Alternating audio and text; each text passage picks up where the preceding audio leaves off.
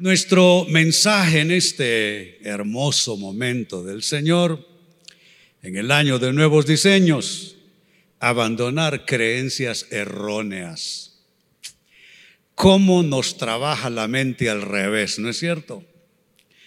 Lo hemos leído muchas veces en la palabra, lo sabemos, lo hemos entendido, pero hay momentos en nuestras vidas donde todo nos comienza a trabajar en sentido contrario y comenzamos a ser invadidos, absorbidos por ideas que se convierten en creencias en nuestras vidas que estorban verdaderamente el cumplimiento de Dios, sus propósitos en nuestras vidas.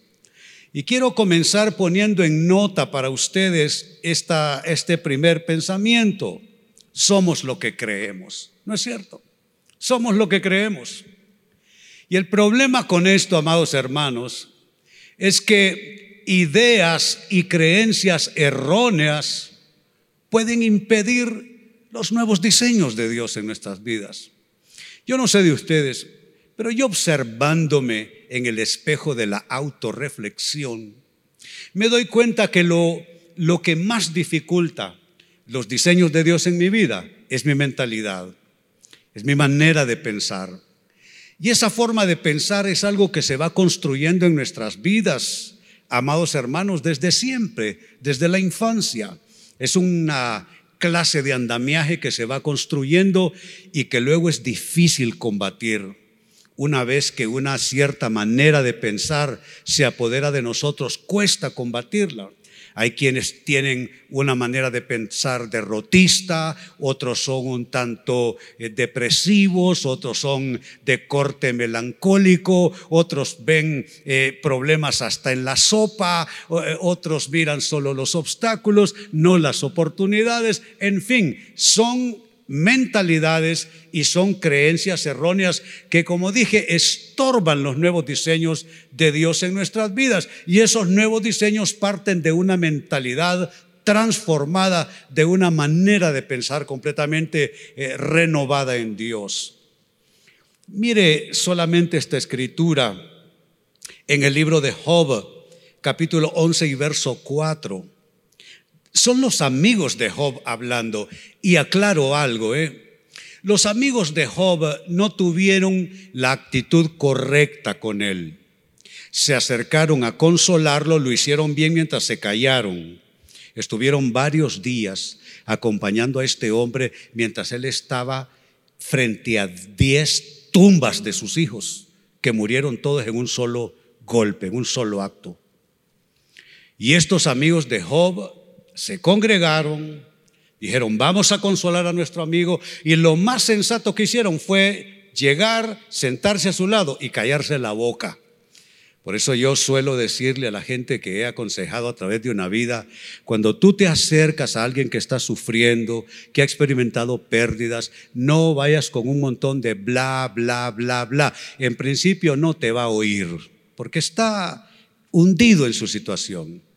Pero una palmadita en el hombro, un abrazo, un, bueno, ya besos en la mejilla no se acostumbra tanto por las mascarillas y la distancia, pero, pero digo que a veces está de más decir cosas. Pero bien, el caso es que ellos dijeron muchas cosas correctas, pero las enfocaron mal y tenían una actitud errónea. Y atención a algo que le dicen a Job en este texto que cito, Job 11 y verso 4. Tú afirmas, mis creencias son puras y estoy limpio a los ojos de Dios. En realidad lo que están diciendo es correcto. A veces uno se equivoca pensando que sus creencias son correctas. A veces uno se equivoca pensando que sus ideas, que su interpretación de la vida, que las cosas que le están pasando por la cabeza están bien construidas, están, eh, son, son válidas, digámoslo así, pero uno pudiera estar equivocado, que es lo que están cuestionando los amigos de Job, si él está equivocado en su manera de pensar y de creer. Sirve esta escritura entonces como para intentar vernos al espejo, ¿no es cierto? Y preguntarnos, ¿es lo que yo creo? ¿Es lo que yo pienso? las ideas dominantes en mi cabeza realmente son las correctas, son válidas desde el punto de vista de lo de Dios. Es interesante esa escritura. Pues con esa base entremos eh, de una vez en el tema y hagámonos la pregunta. En este año, amados hermanos de nuevos diseños, ¿qué creencias erróneas habrá que abandonar? Habrá algunas ideas que ahí que no te ayudan y más bien te debilitan, no te ayudan a acercarte a los diseños de Dios, sino que más bien te alejan de ellos. ¿Qué creencias erróneas debieras abandonar? La primera respuesta, la primera de ellas. Una creencia errónea es pensar que Dios, que Dios se ha olvidado de tu situación. Yo he visto a fuerza de hablar con tanta gente, ustedes saben, yo voy eh, llevo más de 50 años en el Evangelio. Y llevo unos 45 años sirviendo al Señor en el ministerio de tiempo completo.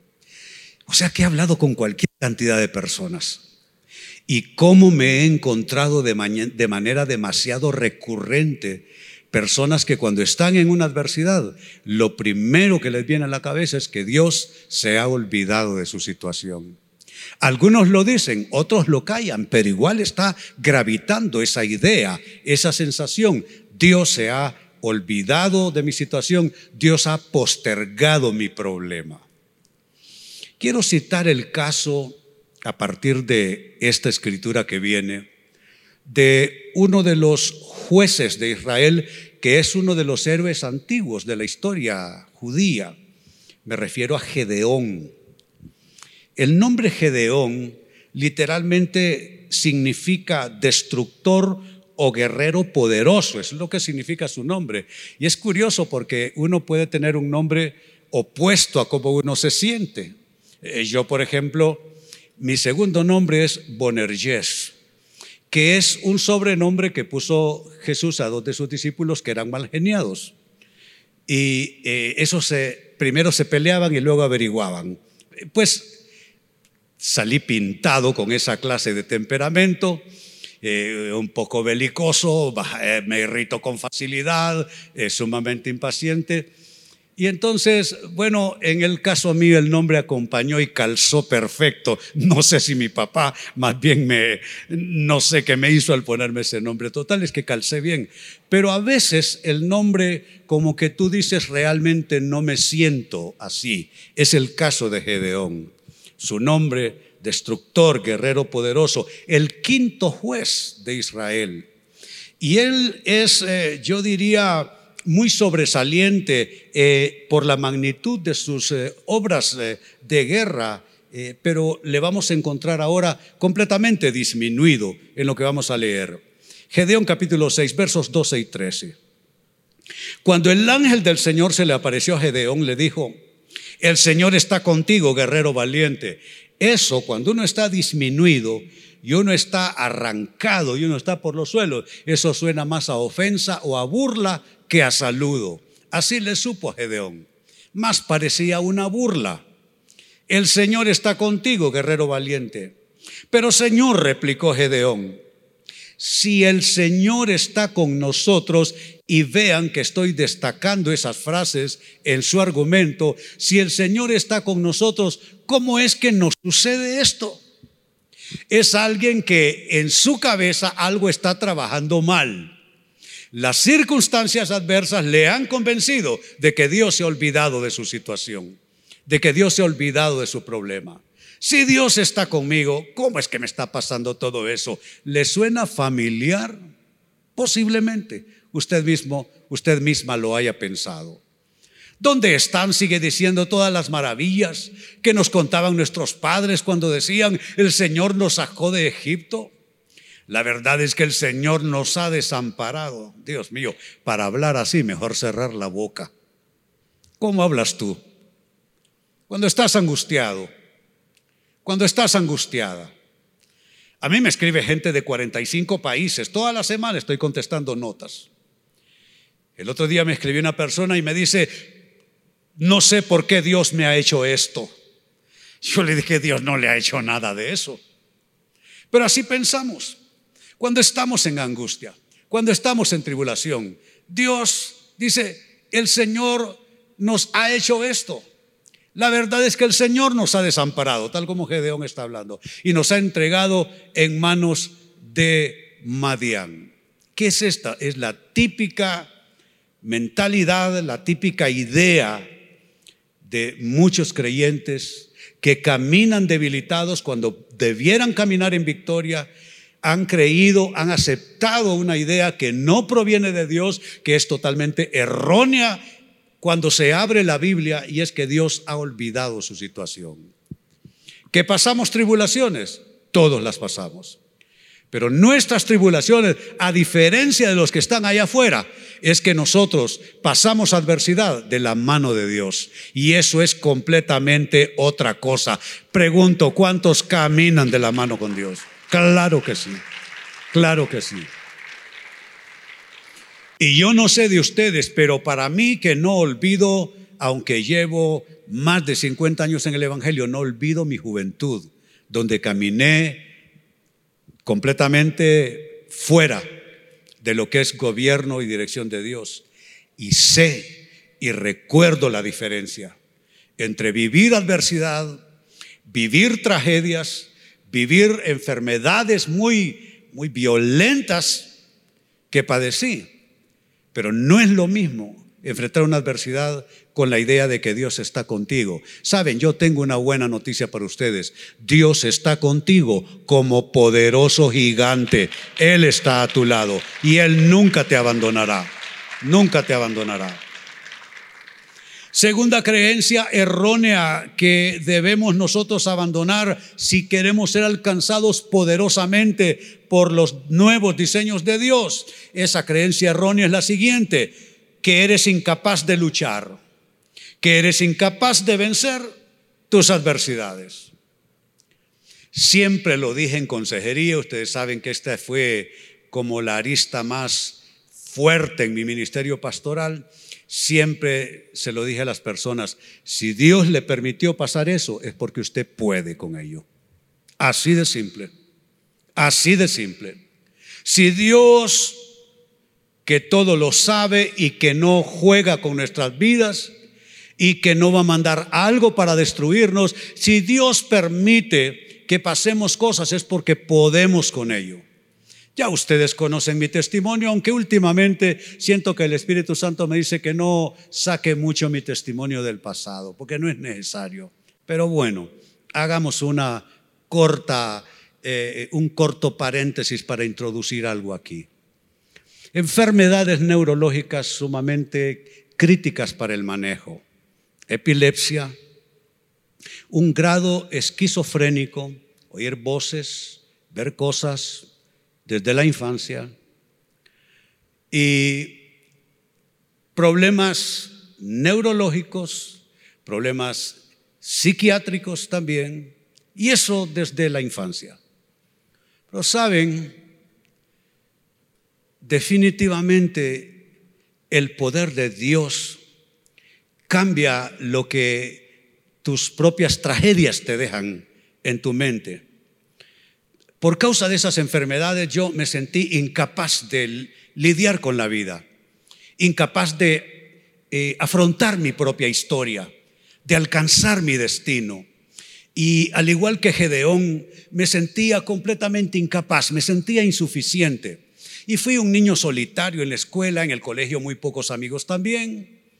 Y hasta que en el año 72 yo trataba de caminar buscando muletas por todos lados. Así fue que me metí en el tema de las drogas en mi juventud, buscando muletitas que me hicieran sentirme un tanto más seguro de mí mismo y poder avanzar.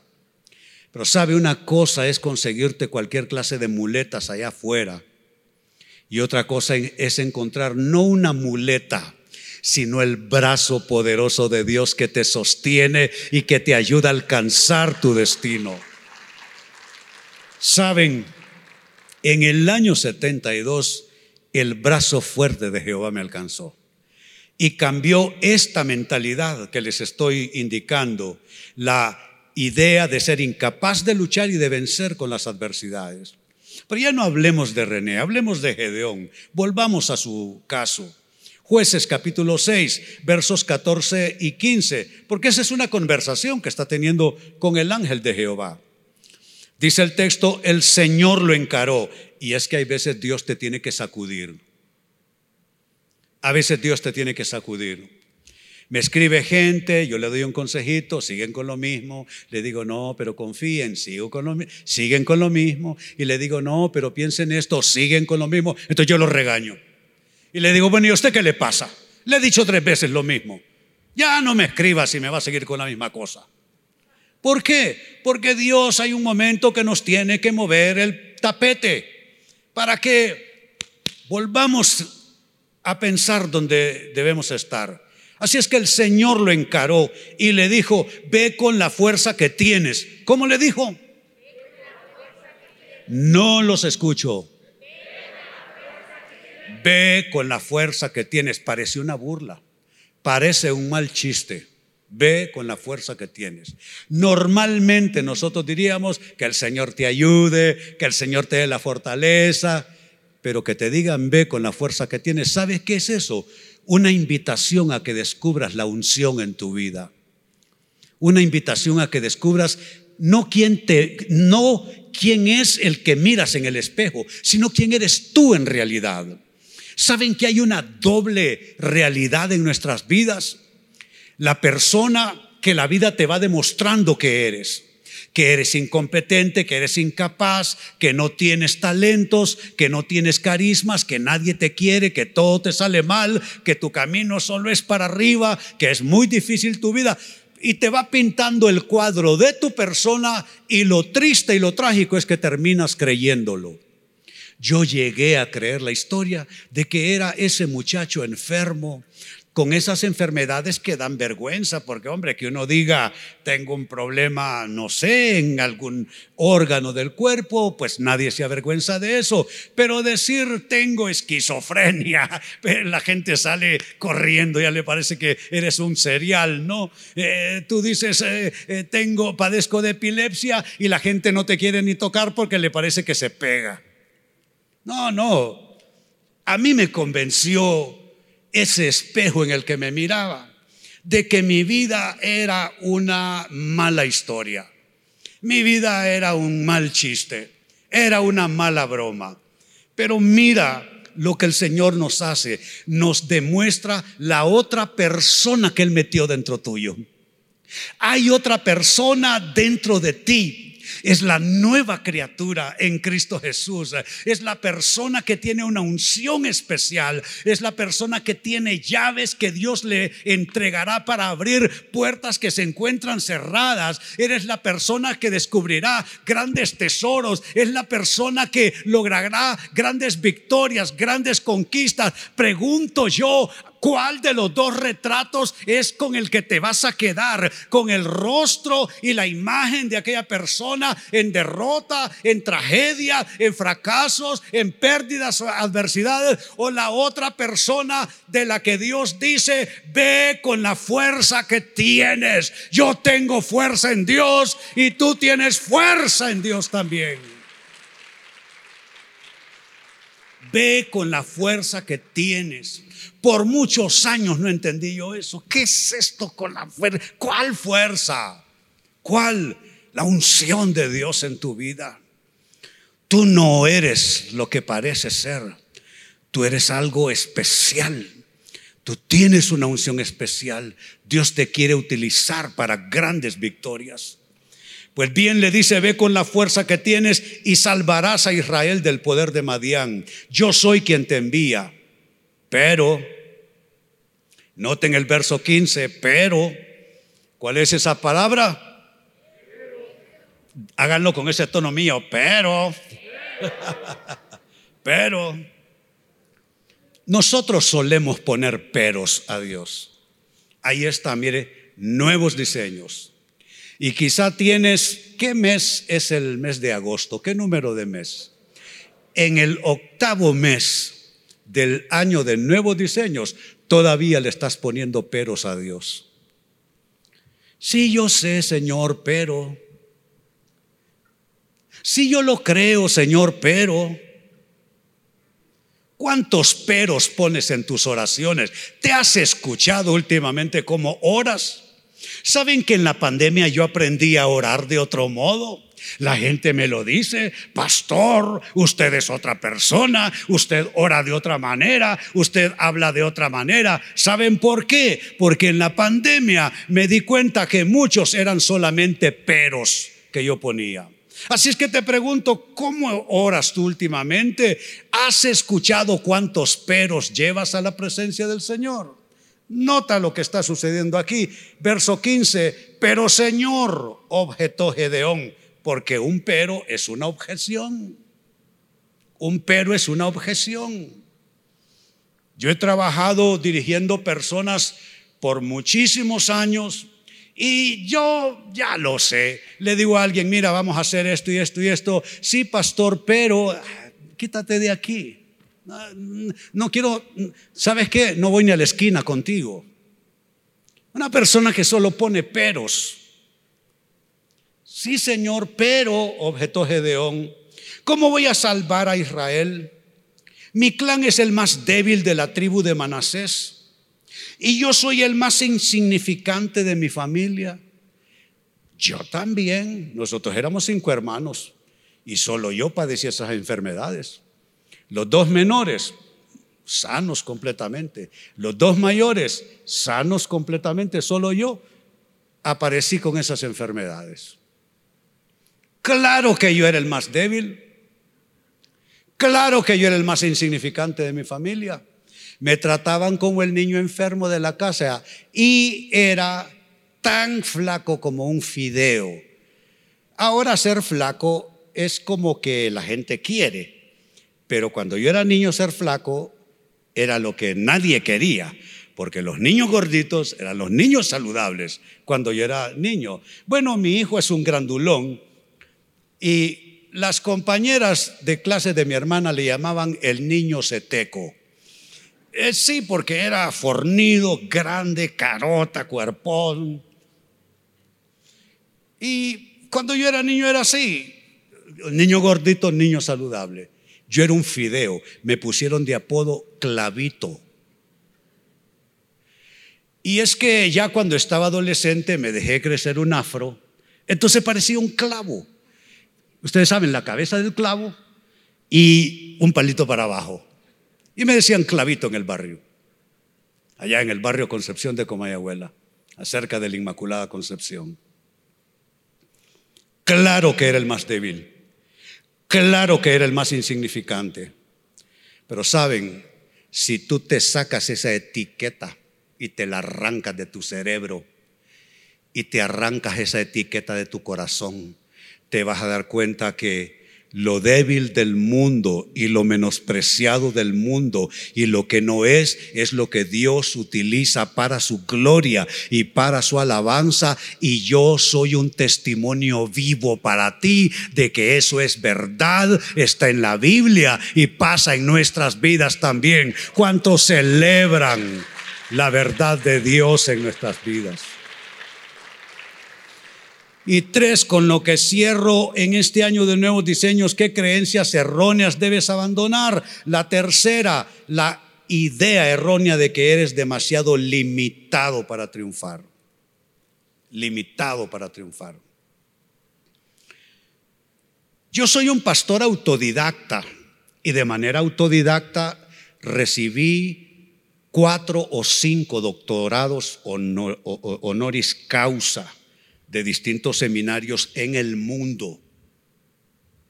Pero soy un pastor autodidacta, porque yo estudié para ser artista, estudié para ser pintor y no terminé la carrera porque dejé los pinceles por la marihuana.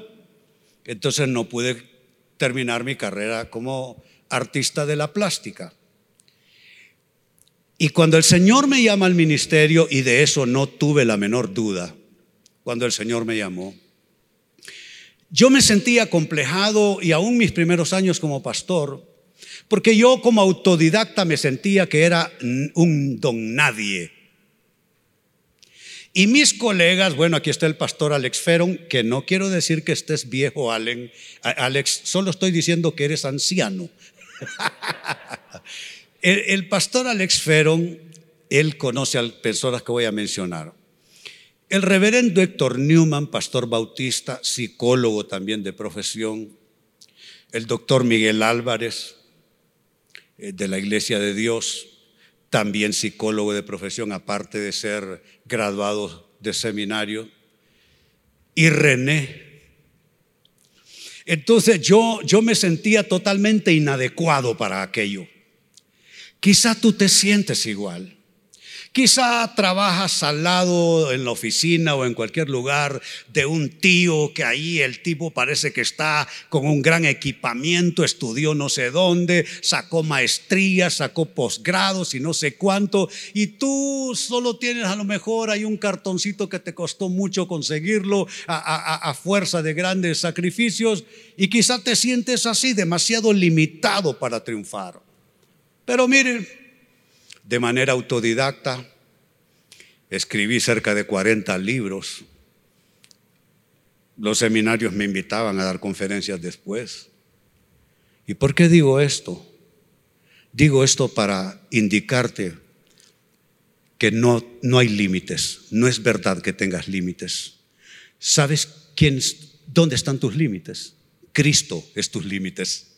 El Señor es tus límites. De allí tú no tienes límites. El cielo es tu límite. La, promesa de Dios es tus límites. La Biblia es tus límites. Tú no tienes límites. ¿Dónde están los que no tienen límites? Los que ya se salieron de esas casillas.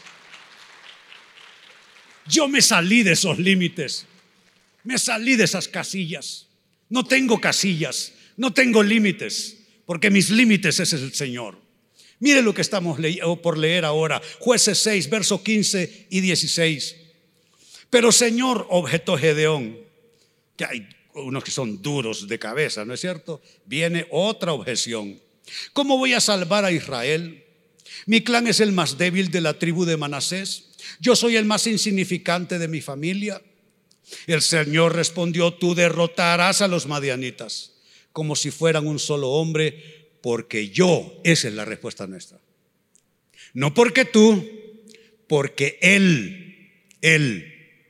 Si tú te miras demasiado el espejo, si tú te obsesionas con tus límites, con tus debilidades, con tu fragilidad, con tu incompetencia, con tu insuficiencia, si tú te obsesionas con lo que tú no eres, con lo que tú no tienes, con lo que no has logrado, con lo que no eres capaz, tú no avanzarás ni un tan solo paso. Pero si tú dejas de poner tu mirada y haces como dice la carta a los hebreos, puestos los ojos en Jesús, el autor y consumador de nuestra fe, entonces habrá total victoria, total victoria. Quiero que noten esa ecuación, tú y yo. Tú derrotarás, porque yo estoy contigo.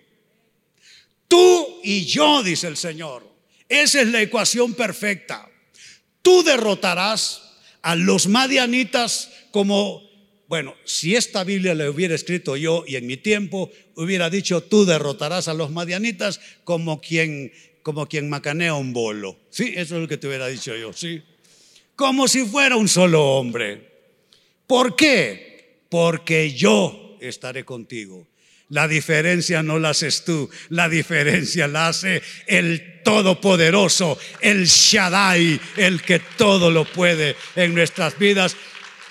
¿Y qué pasó? Última lectura, jueces 6:34. Entonces Gedeón, me gusta eso, entonces Gedeón debe ser igual. Entonces Ramón, entonces Luis, entonces eh, eh, Eloísa, entonces Rebeca. Hay que poner el nombre. Entonces Gedeón, entonces René.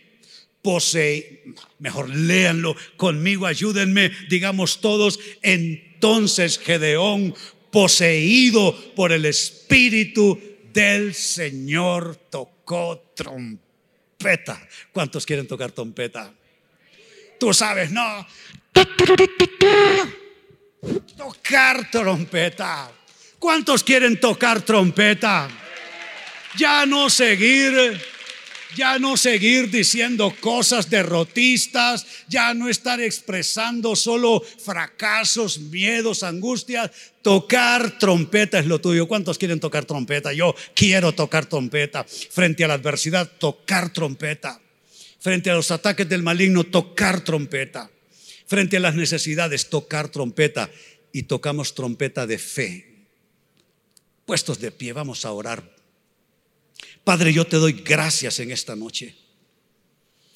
Señor,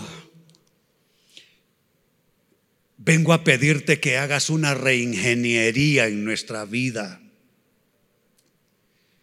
Que tomes, Señor, todo ese andamiaje pensante en cada uno de nosotros y nos ayude, Señor.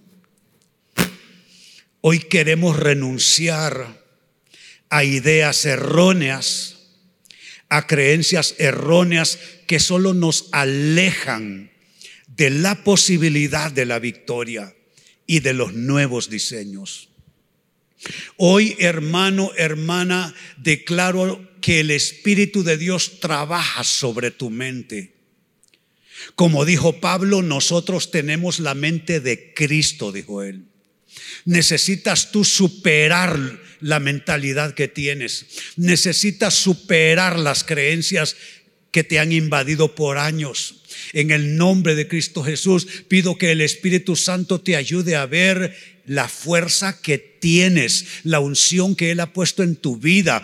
Y en lugar de obsesionarte con tus limitaciones, más bien darte cuenta que el Señor es tu fuente de toda fortaleza, de toda unción para avanzar. Y sabes que piensa en tu meta más difícil de alcanzar en esta noche. Piensa en la situación más difícil de resolver en esta noche. Y en el nombre de Cristo Jesús yo pido que por el Espíritu de Dios te acercas. En tu espíritu te acercas a esa meta. No renuncies a tu sueño.